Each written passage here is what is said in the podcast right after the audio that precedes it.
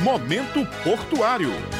Bom dia, ouvintes da Rádio Tabajara. Hoje, segunda-feira, dia de mais um Momento Portuário. E hoje nós vamos ter um programa histórico. Vamos voltar um pouquinho no tempo e falar um pouquinho sobre a história que envolve o Porto de Cabedelo. Ao meu lado está a presidente da Companhia Docas, Gilmara Timóteo. Gilmara, seja bem-vinda ao Momento Portuário mais uma vez. Bom dia a todos os ouvintes. Muito satisfeita em mais uma vez estar aqui participando e trazendo um pouco de informações desse assunto que é tão palpitante sobre o Porto de Cabedelo. E hoje a gente vai falar sobre os caminhos que levam levam ao Porto de Cabedelo, os acessos que a gente tem e por que que o Porto de Cabedelo é uma excelente opção logística também nesse sentido. Primeiro, doutor, eu queria que você explicasse quais são esses caminhos que trazem cargas também ao Porto de Cabedelo. O Porto de Cabedelo é conhecido como o porto mais oriental das Américas. Ele realmente possui uma localização muito privilegiada, tanto do ponto de vista marítimo quanto do ponto de vista terrestre. É importante destacar que o quilômetro zero da Transamazônica ele nasce no porto portão do Porto de Cabedelo e por isso facilita a logística de diversas cargas, como por exemplo pais eólicas. Para quem tiver curiosidade, pode dar uma pesquisada no nosso Instagram, nas nossas redes, para saber sobre essa carga que é operada pelo Porto de Cabedelo, que no desembarque os caminhões são gigantescos, eles não fazem curva, mas a gente consegue fazer o encaminhamento desta carga através da BR 230, como eu já falei, que nasce no portão do Porto de Cabedelo Cabedelo e já faz a conexão direta com a BR-101, para que tenha acesso aos estados vizinhos, a exemplo do Rio Grande do Norte, de Pernambuco. Além disso, a posição marítima, que é privilegiada também, porque nós temos um link direto com a Ásia, a América, a Europa, e isso proporciona um menor tempo de rota marítima para que a gente possa encaminhar ou receber cargas aqui para o estado da Paraíba, e isso representa no final final de tudo, menores custos logísticos para os usuários que optam por operar junto ao nosso porto da Paraíba. E voltando um pouquinho na história, esses acessos foram diferenciais para a construção do porto? Com toda certeza. No início da concepção dos portos da Paraíba, a gente tem um resgate histórico através de um livro muito especial que a gente já divulgou em outras oportunidades, um livro chamado Porto Político, que foi escrito pelo historiador paraibano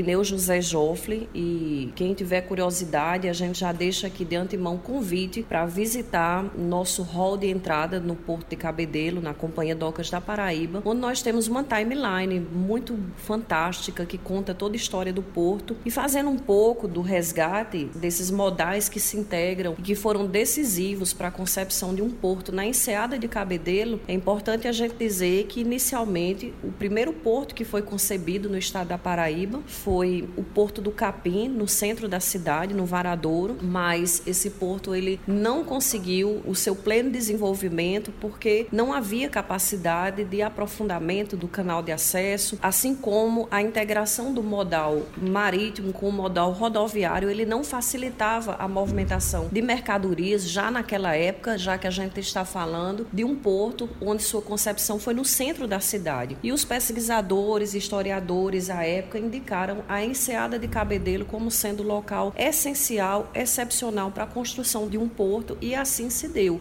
Na década de 30, as primeiras estacas foram colocadas para a construção desse porto que até hoje está em funcionamento. A gente está falando de mais de 80 anos e que vem atendendo às expectativas da logística paraibana, trazendo desenvolvimento e movimentando a economia. E falando sobre essa questão do diagnóstico lá no Porto do Varadouro, né, esse problema que aconteceu lá, do assoreamento. Então, tendo em vista esses problemas lá, a aceitação do porto em Cabedelo foi fácil? Veja bem, o projeto do Porto de Cabedelo ele foi aprovado em 1905, mas as obras só iniciaram em 1932. Durante esses 30 anos, um outro projeto que já estava em concepção, como a gente falou anteriormente, que foi o projeto do Porto do Capim, localizado lá no bairro Varadouro, que fica no centro da cidade, ele causou diversos prejuízos. Essa construção, ela chegou a ser concebida, mas os estudos eles não eram aprofundados e aí tem nesse livro Porto Político tem uma história muito bacana que conta a questão de diversos transeuntes que estavam naquela região para poderem assistir a primeira atracação do primeiro navio que estaria chegando no Porto do Capim, lá no bairro do Varadouro, e esse navio encalhou, uma vez que a profundidade do canal, historicamente, é o que consta o livro, ele só possuía 5 metros. Então, acho que vislumbrando os engenheiros, os políticos, aquela época, vislumbrando essas dificuldades e esses problemas que eles já se tornavam real, foi que identificaram o estancamento da construção desse porto e passaram para as obras que foram concebidas e realizadas para a construção do nosso porto de Cabedelo. Para a gente trazer para os dias atuais, hoje a gente está vivenciando a triplicação de um trecho da BR-230, especialmente o trecho que corta João Pessoa e a região metropolitana. Para a senhora, como presidente do porto, como diretora do porto, qual a importância